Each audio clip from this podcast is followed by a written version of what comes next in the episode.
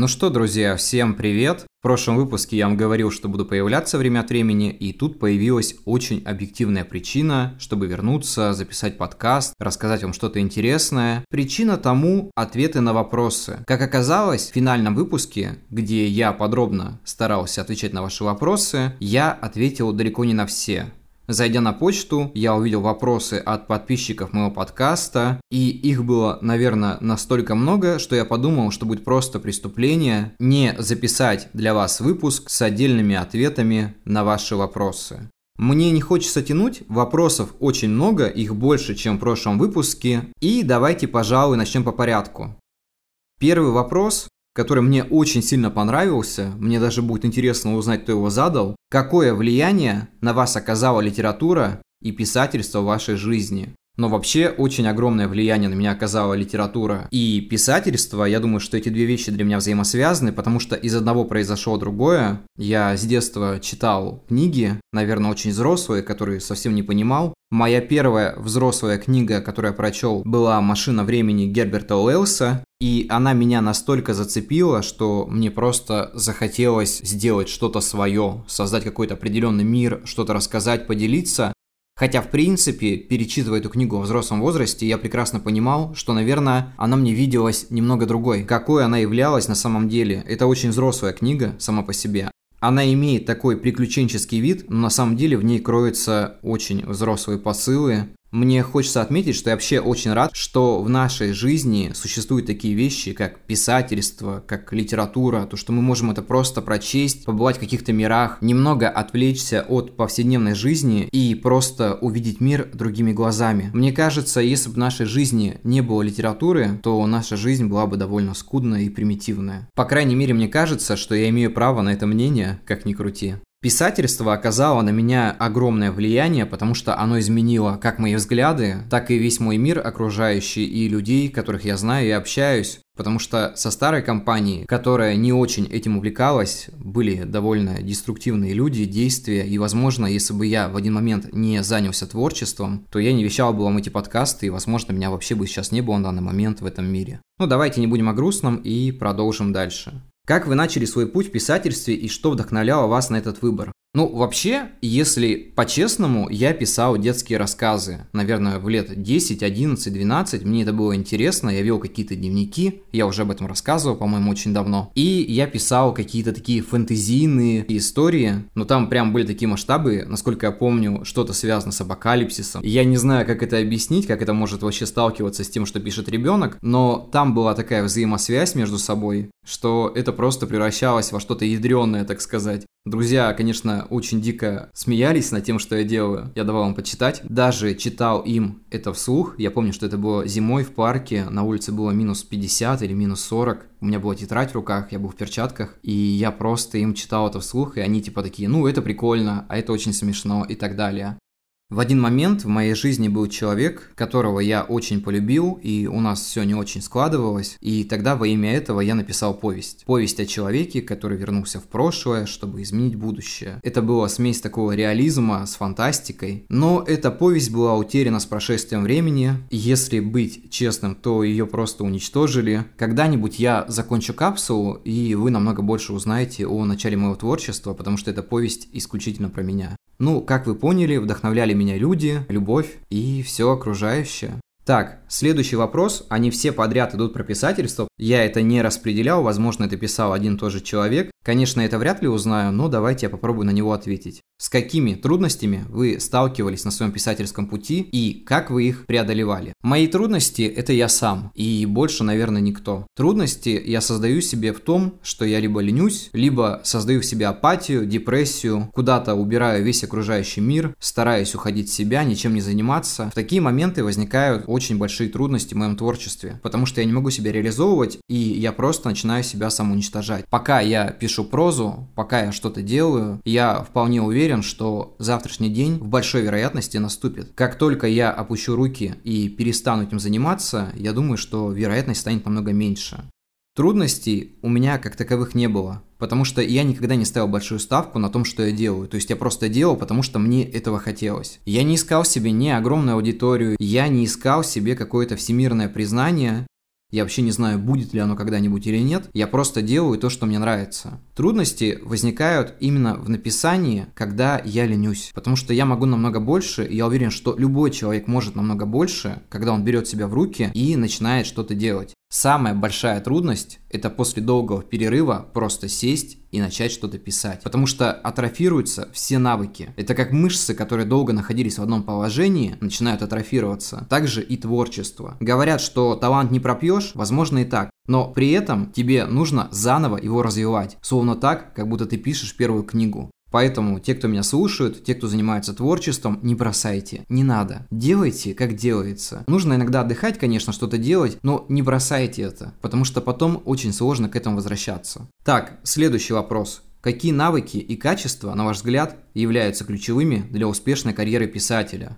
Мне неизвестна успешная карьера писателя. Возможно, это те люди, которых я читаю. Возможно, это те люди, которых читаете вы, но мне кажется, успех, наверное, в том, чтобы верить в то, что ты делаешь, и считать, что твое произведение является важной частью для восприятия людей и литературы в целом. Если нет уверенности в том, что ты делаешь, то успехом здесь близко пахнуть не может. Нужно верить. Вера, она спасает. Она спасает вас практически в любом аспекте вашей жизни. Поэтому просто делайте. И еще вопрос по писательству. Как вы находите вдохновение для создания новых историй и персонажей? Есть ли у вас какой-то особый процесс или ритуал? Но ну, я не знаю насчет ритуалов. Обычно я сажусь писать, когда меня накрывает просто эмоции, и я не знаю, куда их деть. Да, называйте меня графоманом, но изначально у меня есть какой-то эмоциональный толчок. Без этого очень сложно начинать что-то писать. Обычно я переживаю какие-то моменты, пускай это какие-то неудачные, может быть, любовные, или неудачные жизненные, или какая-то трагедия, пускай даже самая маленькая, это меня очень сильно мотивирует. Когда мне хорошо, я обычно не пишу. Мне писать, в принципе, не о чем, ведь мое творчество построено далеко не на каких-то радужных вещах. Я думаю, что кто меня читал, тот прекрасно это понимает. Вдохновение я ловлю везде. Люди, общение, разговоры, фильмы, книги, да все что угодно. То, что может меня зацепить. Вот тогда я просто сажусь и начинаю писать. С персонажами довольно несложно, потому что есть люди, которые меня цепляют, и, наверное, за основу я беру их прототипы и просто делаю из них определенных героев. Пускай даже судьба многих из них заканчивается не всегда хорошо. Ну, это больше какие-то детали. Следующий вопрос. Каким образом вы работаете над совершенствованием своего стиля и голоса как писателя? Мне кажется, что стиль писателя приходит с опытом. Нужно набивать руку. То есть можно писать по-разному очень долгое время, но в один момент, так или иначе, у тебя создается какой-то определенный почерк, который выделяет тебя среди других людей.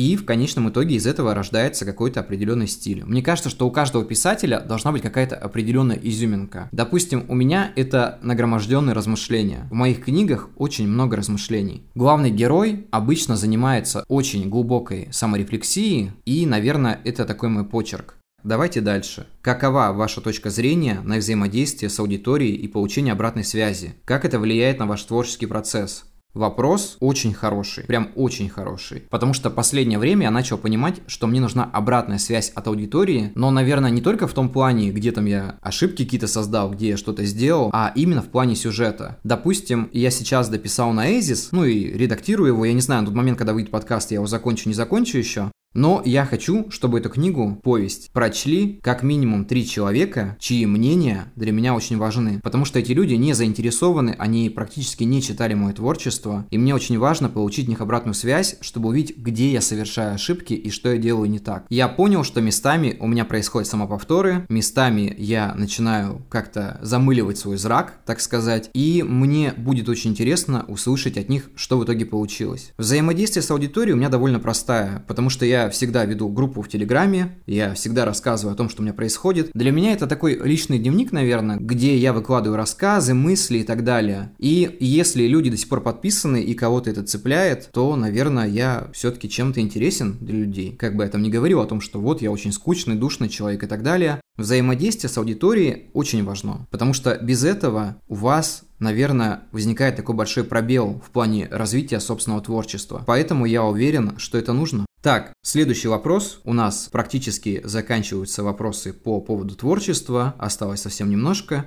Существуют ли у вас какие-то особые темы, которые вы стремитесь вкладывать в свои произведения? Я думаю, что да. Я думаю, что вопрос жизни и смерти для меня очень важен. И, конечно же, все проявления жизни. Я не боюсь рассказывать о каких-то вещах в своих книгах, и поэтому я всегда готов рассказывать о том, что меня гложет, о том, что меня печалит. Если говорить о особых темах, то особая тема для меня это человеческий поиск своего места в этой жизни и вообще поиск смысла существования, есть ли оно, или мы просто сами в себе его придумали. Тема довольно сложная, и мне кажется, что каждый мой главный герой на самом деле где-то в душе пытается понять, кто он такой, для чего он здесь нужен, что он может с этим сделать. И поэтому эти темы для меня особенно важны. Так, следующий вопрос. Как вы справляетесь с творческими блокировками или неуверенностью в себе? С неуверенностью нужно бороться простым путем, смотреть ей в глаза, то есть выкладывать ваше творчество, искать обратную связь, не бояться критики просто смотреть своим страхом в глаза, не бояться быть оскорбленным, не бояться получить какой-то негативный отзыв. Потому что так или иначе, многие боятся опубликовать что-то, даже не сделав это. А это очень страшно, когда у тебя лежит готовый текст годами, и ты просто не можешь показать его людям. И потихоньку это желание умирает с каждым годом. Я очень долго ждал, прежде чем выложить какие-то свои рассказы. В творчестве бояться вообще ничего не надо, потому что ваша жизнь и так очень короткая, и бояться быть непонятыми, оскорбленными и так далее, это все бессмысленно. Нужно с этим завязывать, нужно просто жить, делать и отдаваться своему делу, и тогда все будет хорошо. Так, последний вопрос о творчестве. Какую роль играет писательство в вашей жизни и как оно влияет на ваше личное развитие и самопознание? Ответ довольно короткий, но, наверное, очень важный во всем. Для меня писательство это не только то, что я сажусь и пишу, это мышление, это мысли, это то, что ты видишь вокруг себя, это взгляды на этот мир, если раньше я просто смотрел на какие-то вещи и видел в этом пустоту, то сейчас даже на самом пустом месте может рождаться определенный сюжет. Я не знаю, самый банальный пример. Вас бросила девушка или парень, или кто-то там еще, я не знаю. И вы вместо того, чтобы посыпать свою голову пеплом, начинаете просто писать определенный рассказ, роман или повесть, связанную с этой темой, и вас потихоньку отпускает. То есть вы рождаете какой-то прекрасный чувственный сюжет, и в то же время переживаете свои эмоции. Но это, конечно, банальный глупый пример, но я считаю, что творчество вообще и проза, оно помогает пережить определенные моменты в жизни. У меня недавно был разговор с одним моим хорошим знакомым, который сказал мне, Серега, вот у тебя происходят какие-то переживания, тебе самое время садиться и писать. Писать так, как будто бы ты пишешь последний раз. Ну, я так и делаю, следую советам, и это очень помогает, поверьте мне. Если затрагивать тему самопознания, то оно происходит довольно замечательно, потому что когда ты пишешь текст, ты раскрываешь свое подсознание, и, соответственно, ты видишь, что у тебя там находится где-то на глубине. Потому что иногда выходят такие вещи, о которых ты даже не задумывался в обычной жизни. Поэтому играет просто огромную роль.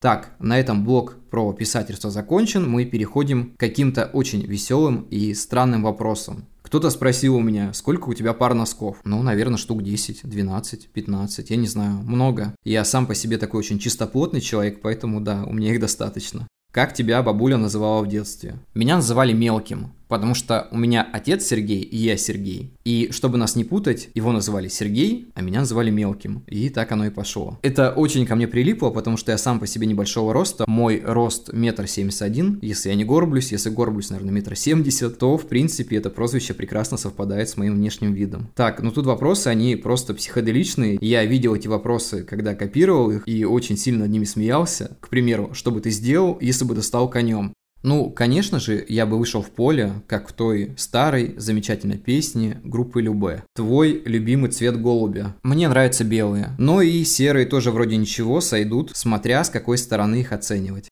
Так, вопрос «ты влюблен?» Если бы я ответил на этот вопрос еще некоторое время назад, то, наверное, ответил бы, что да. Но сейчас я понимаю, что нет. Потому что любовь – это все-таки созидательное чувство, а то, что я испытываю иногда к людям, это, наверное, больше деструктивное. Ну и поэтому мой ответ однозначен – я не влюблен. Я тут хотел пошутить, что если у вас есть желание научить меня любви, то я всегда за. Ладно, шутки шутками и поехали дальше. Вам нравится мультипликация? Я очень обожаю мультипликацию. Я с детства люблю диснеевские мультики, пиксаровские мультики. Какое-то время я смотрел аниме, поэтому да, мне это очень нравится. Мне кажется, что в этом есть даже больше что-то, чем просто проявление какого-то искусства. Потому что иногда ты смотришь какие-то мультики, и в них кроется, наверное, больше, чем даже в фильмах. И ты видишь их как полноценную жизнь или как минимум полноценный фильм. Так, тут вопрос. Смотрел ли я полнометражное аниме? Да, мне очень раньше нравился «Ходячий замок», «Могила светлячков». По-моему, это Миядзаки, да, если я не ошибаюсь. Также я помню «Унесенный призраками». В принципе, все по стандарту. Иногда мне просто хочется сесть и это все пересмотреть, потому что это вроде бы на первый взгляд детские мультики с очень взрослым смыслом. Ну, не считая «Могилу светлячков», потому что там тема довольно очень болезненная, и каждый раз, когда я пересматриваю, у меня просто наворачиваются слезы. И последний блок у нас такие философские вопросы. Что такое смысл жизни, как вы его понимаете? Знаете, мне кажется, что смысл жизни кроется в самой жизни, и человеку просто рано или поздно нужно понять, что его жизнь, она наполнена так или иначе каким-либо смыслом. То есть не бывает людей, у которых жизнь абсолютно бессмысленна, потому что так или иначе мы всегда открываем глаза утром, мы стремимся к чему-то, мы что-то делаем. Вопрос, наверное, в том, насколько смысл человека высокий для него или просто он какой-то посредственный. Тут уже уже, наверное, немножко другой вопрос в этом плане. Я понимаю свой смысл жизни в творчестве, я понимаю свой смысл жизни в своих каких-то внутренних переживаниях, восприятии мира, к тому, чтобы стремиться делать его лучше, хотя бы вокруг себя, что-то создавать. Для меня смысл жизни это просто не пройти мимо человека, который просит тебя помочь там, не знаю, там, деньгами. Вот у нас возле работы на пешеходном переходе все время играет слепой гармонист. Вот для меня не пройти мимо него и просто бросить ему какую-то копейку, там, помочь чем я смогу, это тоже один смысл в жизни, потому что помощь людям это очень важно. И я, так сказать, вас призываю, что если вас просят о чем-то помочь, и у вас есть возможность, то сделайте это. Никто из нас не застрахован от того, что в далеком будущем мы не окажемся на месте людей, которые имеют какие-то ограниченные возможности или попали в тяжелую жизненную ситуацию. Я понимаю, что не всегда работает какая-то обратная реакция, но все же лучше сделать, чем этого не сделать. И, конечно же, хочется отметить, что это не из-за того, что мы там печемся за свое будущее, скорее в том, что мы делаем здесь и сейчас.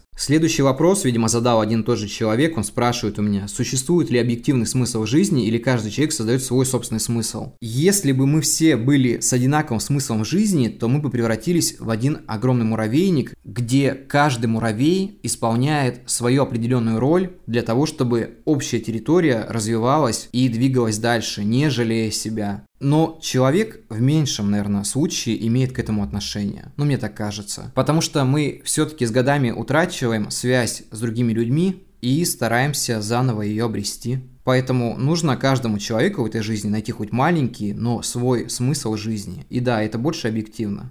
Какие жизненные события или опыт сильно повлиял на вашу личность? Я, конечно, не готов рассказывать всю свою подноготную, но, наверное, какие-то ситуации, которые приводили меня к какому-то отчаянию, переживаниям и так далее, они очень меняли меня, потому что другого выбора у меня не было. Бывали ситуации, когда ты либо меняешься, либо все, тебе конец. Вот я выбирал первый вариант, как видите, хотя могу сказать, что был близок ко второму. Какое значение имеет саморазвитие и личный рост для вас? Какие методы или подходы вы используете для собственного развития. Ну, во-первых, это книги, любые книги. Также это психология. Сейчас она стала больше мне нравится, чем раньше. Я активно ее изучаю. Я не могу сказать, что мне прям все очень нравится, я совсем согласен. Но так или иначе, это прогресс, это развитие, когда ты начинаешь понимать себя, когда ты начинаешь понимать, как работают твои внутренние механизмы. Для меня саморазвитие это тот же здоровый сон. Это те же попытки как-то разобраться в себе. Это медитация, это молитва, это попытки понять окружающих людей. Это умение смотреть смотреть на ситуации с разных сторон, это развитие критического мышления. Это все так или иначе помогает человеку уходить от уровня такой общей массы и, конечно же, уметь разобраться в той или иной ситуации. Ну и для этого всего нужна минимальная любовь к себе, я с этим работаю, потому что без любви к себе очень сложно добиться чего-то в жизни, потому что если ты к себе не относишься уважением, если ты не воспринимаешь себя как личность, то путь будет очень-очень сложный. И последний вопрос. Счастлив ли ты? Да, я абсолютно счастлив. Я счастлив тому, что я имею. И счастлив тому, что у меня есть возможности делать что-то дальше. И, конечно же, удивляться каким-то вещам. Неважно, плохим или хорошим, просто удивляться. И это самое главное. Поэтому, конечно же, да, я определенно счастлив. Я думаю, что на этом будем заканчивать. Всем спасибо, огромное спасибо за ваши вопросы. Я плавно начинаю готовить выпуски для будущего сезона. Мы записали уже первый выпуск подкаста, и впереди будет еще несколько. Мы будем их делить на совместные и мои одиночные. Там разберемся. Поэтому до скорых встреч, увидимся. Всех крепко обнимаю. Огромное спасибо за внимание и всем пока.